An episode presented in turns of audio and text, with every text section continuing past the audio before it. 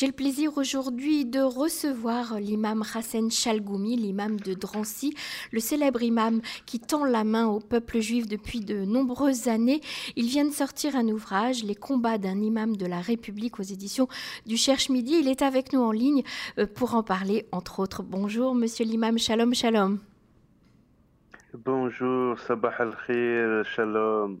Comment allez-vous depuis la dernière fois qu'on a pu se parler?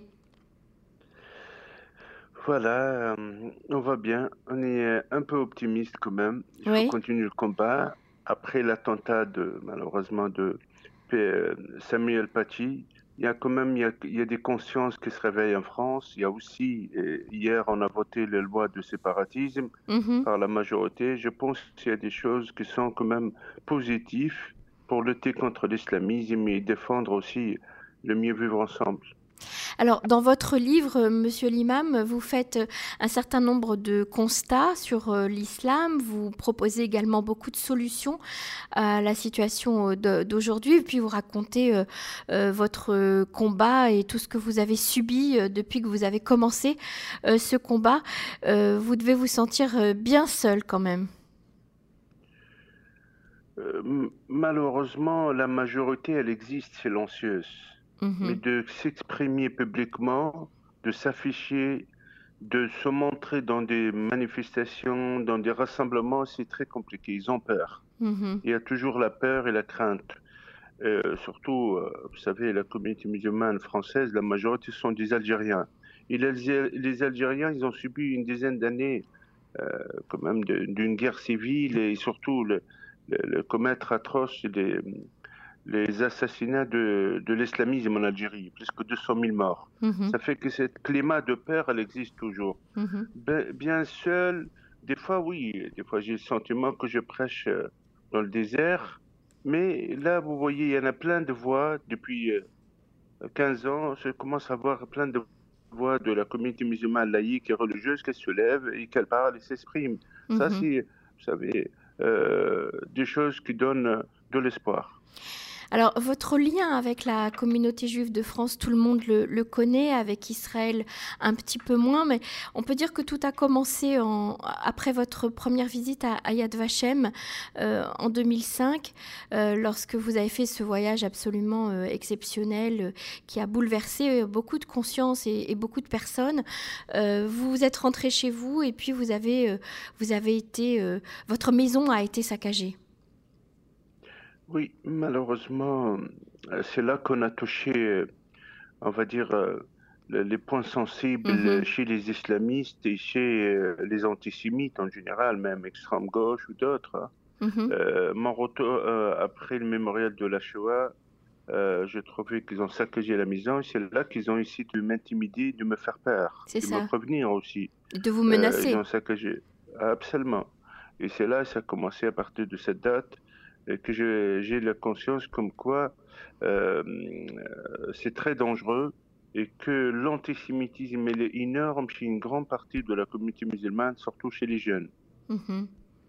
Alors l'antisémitisme, oui, mais également euh, la haine de la France, la, haine de l'Occident. Comment est-ce que vous voyez euh, l'avenir justement de, de l'Occident? Est-ce que vous avez, est-ce qu'on va arriver à construire cette fraternité dont vous parlez dans votre livre? Premièrement, il faut combattre la victimisation. Parce que pour moi, c'est le moteur du djihadisme et du séparatisme. Il faut aller euh, euh, et on arrête avec la question. La première, c'est la colonisation. Mm-hmm. Parce qu'on on, on, vient, on, vient pas pour vivre en France et en Europe pour dire qu'on on déteste la France et l'Europe. Parce qu'on a l'exemple réel en face de nous. La France et l'Allemagne, ils ont réussi à tourner la page après la guerre de, et 50 millions de morts. Mm-hmm. Il faut se tourner vers l'avenir. Et, ça, ça c'est très important. Ce discours victimaire est en train d'animer et de remplir les, euh, les cœurs et l'esprit de ces générations par la haine. Euh, quand on parle de colonisation, quand on parle de l'Occident, quand on parle que l'Occident est contre l'islam, mm-hmm. quand on parle de sionisme euh, d'une manière très négative, quand on parle de ça, et c'est là, malheureusement, cette jeunesse, ils sont remplis par la haine, ils ont le désir de la vengeance. Mhm. C'est comme ça, on est en train de détruire les esprits. Ils sont prêts à passer à l'acte ou être récupérés par, par les islamistes ou par les groupes terroristes comme Daesh, l'ECMI. Là, en voyant que plus que 2000 jeunes, ils sont partis en, en Syrie et en Irak. Mhm. Ça, je pense que ça, c'est la première chose. La deuxième aussi, la responsabilité des parents. Les parents, les parents, ils ont leur part de responsabilité, c'est l'éducation. Le premier foyer, la première école, c'est les, parents, la famille. Tant que l'éducation n'est pas, euh, n'est pas euh, dirigée euh, vers l'amour, vers la paix, vers la responsabilité, on ne veut pas un discours victimaire, celui des islamistes et celui aussi de l'extrême gauche, ni un discours aussi qui fait peur, celui de l'extrême droite, parce que l'extrême droite aussi il joue sur l'islam, l'immigration.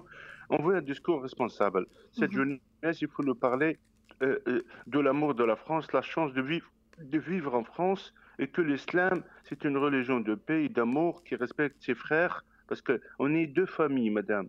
On est ou bien la famille monothéiste, ou bien ce sont des chrétiens et des juifs et des, et des musulmans, ou nous sommes une famille la famille euh, humaine, parce mhm. qu'on a le même père et la même mère. Cet esprit, il faut le donner, que le frère, il respecte son frère. Et on ne peut pas le qualifier comme, comme un kuffar, comme un infidèle, avec, ses, avec malheureusement ces adjectifs qui sont très très négatifs. Vous dites que, vous, que l'islam euh, de France n'est pas libre. Euh, qu'est-ce que vous voulez dire par là?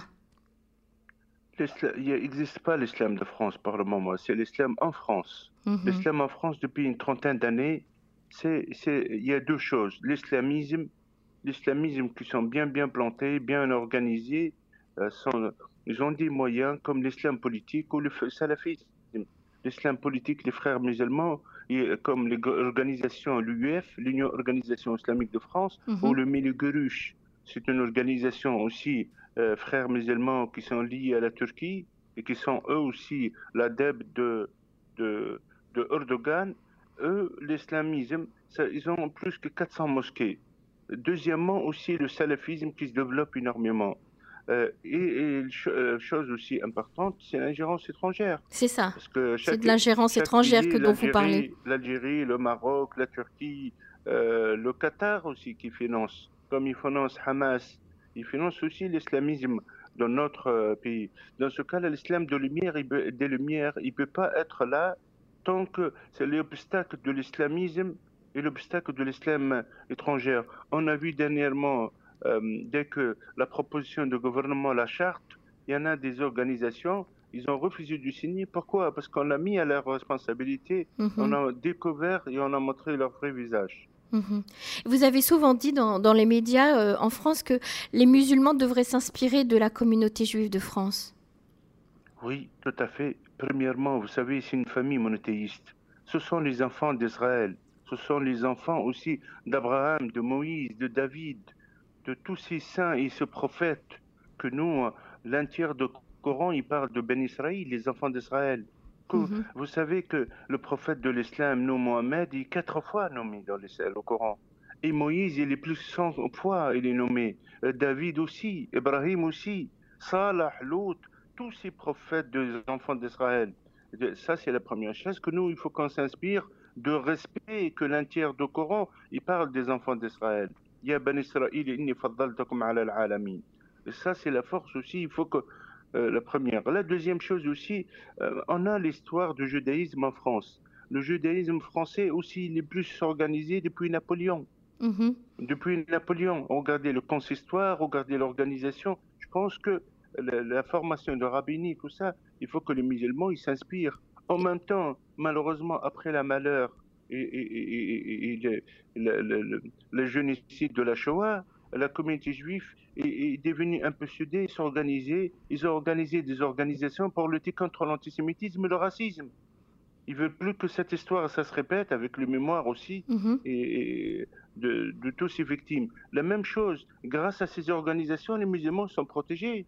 L'ECRA, elle est là pour défendre SOS Racisme, Benibri, toutes ces organisations. Je pense que la communauté musulmane en France, elle faut que s'inspire, elle faut que euh, s'allier avec la communauté juive pour euh, protéger, pour apprendre, pour s'intégrer et pour améliorer, parce que ils sont, et, c'est clair, euh, un exemple pour nous à prendre les pas et s'inspirer. Surtout sur le respect de la, de la République aussi, peut-être. Euh, magnifique, ça c'est l'idéal et, vraiment qui me touche énormément. Quand je rentre dans, la, dans les synagogues le samedi, vous, dans le Shabbat, dans la prière, vous entendez la prière pour la France. Mhm. il, prie pour protéger la France, ses armées, son peuple. Moi, je, mon rêve que chaque vendredi, les musulmans plein prêche en français, voilà, on prie pour la France, pour protéger la France. Ça mhm. aussi. Deuxièmement, vous voyez que sont des soldats, sont des policiers, sont des cadres, ils donnent leur vie, sont prêts à donner aussi à protéger la France et aimer la France par des écrivains comme mon ami Marie Calter et d'autres et plein de monde que vous trouvez l'amour de la République, l'amour de la patrie. Et ça, personnellement, je trouve que c'est dans notre religion mhm. aussi important, mais malheureusement, euh, on ne l'affiche pas et on ne le montre pas euh, mhm. visiblement publiquement. J'aimerais que vous nous racontiez un, épisode qui nous a beaucoup euh, euh, marqué. c'est cette lors, lors, de votre voyage en, Israël avec avec les jeunes, il y avait une jeune fille de Belgique qui était avec vous et qui était très réticente au départ dans, dans, son voyage. Elle voulait pas suivre le programme, je crois. Elle voulait pas vous suivre dans les rencontres, etc. Est-ce que vous pouvez nous raconter ce qui s'est passé jusqu'à sa rencontre avec le président Rivlin? Oui. Ça, c'est euh, depuis euh, les attentats de Mera, euh, je trouvais malheureusement la haine d'Israël. Je le conclure, la haine des Juifs, c'est la haine d'Israël, et la haine d'Israël, c'est la haine des Juifs. L'antisémitisme, c'est l'antisionisme. L'antisionisme, c'est un antisémitisme déguisé. Et, et, là, quand je vu ça, je dis, c'est important. Après mes voyages en Israël, et j'ai découvert aussi cette société, j'ai découvert aussi ce mosaïque, j'ai découvert l'histoire, j'ai découvert plein de choses mhm. et que je suis fier. Euh, je commençais chaque année à essayer de ramener les jeunes et, aussi les imams parce que les deux côtés, les jeunes sont très touchés comme Mira, Kouachi, Kolabadi, leur génération, et les imams pour éviter les prêches et la haine antisémite ou la haine de euh, les prêches de haine. Et, euh, et là, dernièrement, en 2017, j'ai ramené 40 jeunes parmi eux des jeunes de Molenbeek, et où il y a eu Abaoud qui a fait les attentats du 13 novembre. Mhm. Voilà. Et, et, parmi ces jeunes-là, dès qu'ils sont arrivés, il y en a, ils n'ont pas voulu suivre le groupe et le programme pendant deux jours presque.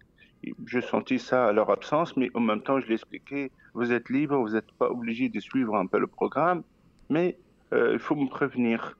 Pendant deux jours, la troisième journée, où j'étais chargé, où il y avait la rencontre avec le président israélien.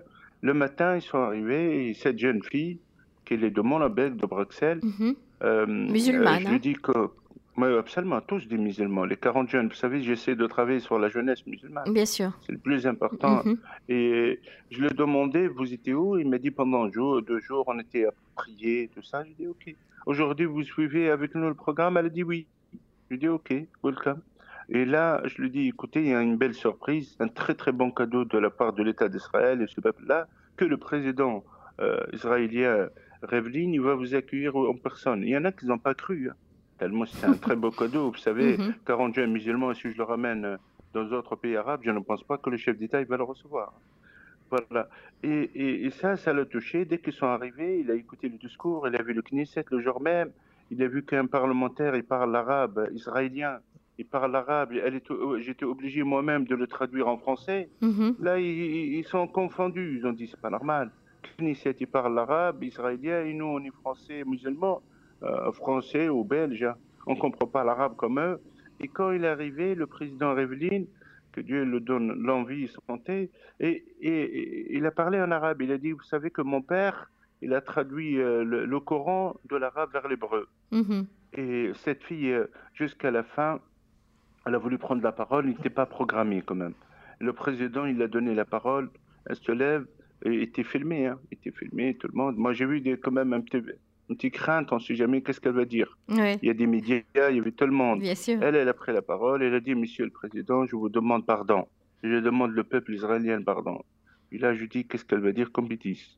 Et le président, il a dit, allez-y, elle, a insisté que comme quoi elle a travaillé pendant deux ans BDS. Ah oui. Elle était avec BDS, le boycott d'Israël. Mm-hmm. Elle a fait des tracts en Belgique. Et le voyage réel qu'elle est venue ici n'était pas sûr 100%, surtout de moi, de moi-même. Elle commence à dire c'est lui le marionnette du sioniste. Et dans sa tête, elle a dit c'est un voyage manipulation. Mais de pendant deux jours, elle m'a expliqué après à l'hôtel qu'elle est en train d'aller à la mosquée tous les jours. Personne qui l'empêche. Elle, elle cherche un peu la provocation, vous savez, pour être un. elle a voulu vérifier. Elle a voulu vérifier. Voilà. Mhm. Vérifier tous les jours, les cinq prières, elle part, elle retourne, personne qui l'empêche, personne qui l'embête. Là, il dit, attends, elle est en train de marcher, personne qui l'embête. Elle a une tête arabe, comme personne, de l'hôtel vers le, tous les côtés, elle se balade. Jusqu'à, là, a entendu le président comment il parle, elle a dit, je m'excuse. Et là, le président, tellement, elle pleure. Hein ça nous a touchés tous. elle était courageuse mhm. de dire ça et de dire la vérité. Elle avait dit son cœur. Pourquoi, pourquoi elle a fait autant de haine contre ce peuple-là? On peut critiquer la politique, je l'expliquais souvent. Vous, pouvez, vous avez le droit de critiquer la politique de n'importe quel pays. Nous sommes dans le XXe siècle, dans un monde libre, mais on n'a pas le droit de souhaiter détruire un peuple. Mhm. Ou détruire. Les, vous souhaitez, il y en a les islamistes, ils veulent 8 millions israéliens, ils vont le jeter dans la mer. Ils rêvent depuis longtemps, mais le bon Dieu, il ne laissera jamais parce que c'est une injustice. Et en même temps, voilà, à la fin, il était touché. Et le président, il a, il a dit, on a fait ça pas pour vous, pour nous, pour nous exister, parce que ça, c'est nos valeurs. Et elle, elle m'a promis. La dernière fois, quand j'étais en Belgique, je l'ai vue, elle a toujours le même esprit, le même ça. Ça fait que ces jeunes-là, ils sont devenus des ambassadeurs C'est ça, des ambassadeurs de paix. J'ai évité ce jeune qui devient, absolument, j'ai évité que ce jeune, il ne devient pas comme Mira, ou bien comme Mohdine Mouch, le, terroriste à Bruxelles qui a tué quatre de membres de la communauté juive, mhm. ou sinon elle devient, il devient comme Kolabali, l'assassin de quatre juifs aussi, euh, les pères cachers. Euh, ça fait que le voyage en Israël, pour moi, c'est un pont. C'est un pont. Et ce pont-là, moi, j'interpelle toutes les, tous les Israéliens, toutes les organisations. Pourquoi ça, c'est de l'espoir? Donner mhm. l'occasion de voir la société. Parce qu'il nous empêche de voir la réalité.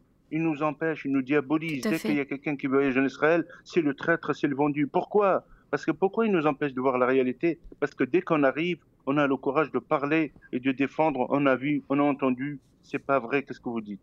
Alors, la dernière fois, quand on, s'est parlé euh, ensemble tous les deux sur euh, euh, notre antenne, il n'y avait pas encore eu tous ces accords de paix avec les pays arabes, avec les Émirats arabes unis, avec le Maroc maintenant, avec Bahreïn. On espère bientôt avec la Tunisie, monsieur l'imam aussi pour vous et pour nous. votre rêve commence à devenir réalité en fait. Et, en plus, j'ai appris que vous avez allumé une bougie de, de Hanouka à Dubaï il n'y a pas longtemps. Donc, Racontez-nous euh, ce que vous ressentez par rapport à ces accords de paix. Voilà, moi je dis une chose que, vous savez, 2%, il peut changer 98%. Et pour faire sortir les ténèbres et les discours il ne faut pas le bâton, il faut de la lumière. Mhm. La lumière, elle peut faire sortir, elle peut allumer une chambre noire. J'ai la même chose. Je pense que 15 euh, ans, ces derniers mois, j'ai en train de voir mon rêve.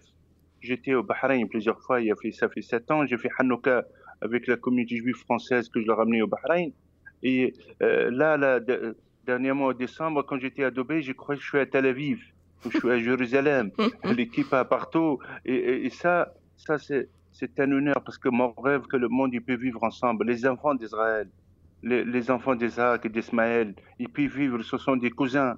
Aoulad al-Am, Benibrit, qui, qui, qui tendent la main chacun à l'autre. Et ça, je, rends hommage au courage de Mohamed Ben Zaïd, le, le Mohamed Ben Zaïd, le chef, le vice-président de, de l'État des Émirats arabes, parce que c'est un, courageux, le peuple émirati aussi, parce que ça, c'est de courage, parce qu'ils ont, ont subi un tsunami d'insultes et des critiques, vous savez, de la part des antisémites, de l'islamisme, surtout de la Turquie, du Qatar, et de mhm. s'appelle comment l'Iran. Mhm. Et aussi le Bahreïn, c'est un peuple magnifique. Le roi Hamad Ben Issa, c'est un homme courageux. Souvent, j'ai parlé avec lui, avec d'Israël, était vraiment un homme, un homme d'ouverture, un homme de courage. Le Maroc, Sa Majesté, le roi Mohamed Sadis, Mohamed, euh, c'est un homme formidable, le peuple marocain. Il ne faut pas oublier aussi euh, le Soudan. 40 ans, il était sous l'emprise de l'islamisme. Mhm. Aujourd'hui, il signe la paix avec Israël. C'est un signe d'ouverture, de la tolérance, de la modernité. Maintenant, il reste la Tunisie. Je, prie, hein, parce que je compte pas sur la politique tunisienne. Je vous cache pas, parce que ils n'ont pas le même sens de vie ou d'ouverture comme nous. Mais je compte sur le peuple tunisien. Le peuple tunisien, c'est un peuple ouvert, tolérant. Ce sont les enfants et les descendants de la Griba Euh, la Griba, c'est la synagogue de Gerba des 7 siècles. Ce sont aussi l'histoire de Carthage, cathédrale. Ce mhm. sont aussi les enfants de Qayrawan. 14 siècles, le c'est la première mosquée de l'Afrique. Ça veut dire c'est une terre de tolérance et d'ouverture. Et c'est mon rêve aussi que euh, cet accord, j'ai pris aussi que le Mohamed Ben Zayed et toutes les initiateurs, même, même euh, le Premier ministre Netanyahu aussi, il faut le dire, il faut donner à chacun, le, président euh, aussi américain, Donald Trump aussi, toutes ces personnes à César, il faut dire qu'est-ce qu'ils ont fait comme courage. Et ça, c'est la chose de 2020 le plus positif. Hein, après les accords d'Abraham. Et, tout ça. Les accords d'Abraham, absolument. Et j'espère. Là, c'est mon souhait que les autres pays comme Oman, Sultanat Oman, et aussi l'Arabie Saoudite, la Tunisie et d'autres pays, euh, ils s'ouvrent. Vous savez, une petite plaisanterie. J'ai un ami, euh, ancien ministre israélien, il s'appelle Ayoub Kara. Je dis, mon cher Ayoub, tu sais, le dernier pays arabe qui va signer avec Israël, il m'a dit l'Algérie. J'ai dit, non, c'est la France. Là, il rigole. Pourquoi ça, c'est une plaisanterie? Le gouvernement et la politique sont pour l'intérêt de paix avec Israël, c'est sûr et certain. Et ça... Mais malheureusement, les jeunes arabes en France et en Belgique, c'est très difficile. Il y avait mhm. un travail, pardonnez-moi, un sale travail, autant de haine qu'ils ont fait, de lavage de cerveau de 30 ans ou 40 ans, on ne peut pas le changer dans 2-3 jours. Mais il faut commencer, il faut travailler, il faut résister malgré les insultes, mais les menaces, malgré les attaques, malgré un prix que je paye très cher. Bien sûr. Un prix très très cher avec ma famille et, moi-même. Votre femme vous a, vous a toujours encouragé dans votre combat, n'est-ce pas? Je le hommage, je le hommage. Vous savez, comme le proverbe, je l'entends souvent avant, que derrière un grand homme, il y a une femme. C'est vrai, c'est la vérité, je peux témoigner. C'est pas, je suis pas un Comment s'appelle votre femme, monsieur l'imam euh, je ne peux pas donner son prénom pour éviter un peu le, par rapport à sa sécurité. Et, ma femme, ma femme, la maman de mes enfants, elle me donne le courage, l'esprit, cette ouverture tout le temps. Elle me mhm. dit, vas-y, avance, on te lâche pas, je suis derrière toi, je suis fier de toi. Des fois, elle voit sur Internet comment il m'attaque.